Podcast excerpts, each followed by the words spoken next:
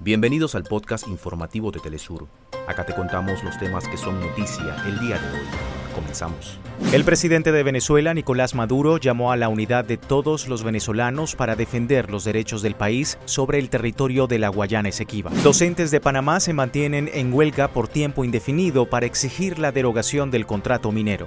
Y en Palestina, autoridades informaron que 70% de la población en la franja de Gaza ha sido desplazada debido a los ataques de las fuerzas de ocupación israelíes. Hasta acá nuestros titulares. Para más información recuerda que puedes ingresar a www.telesurtv.net.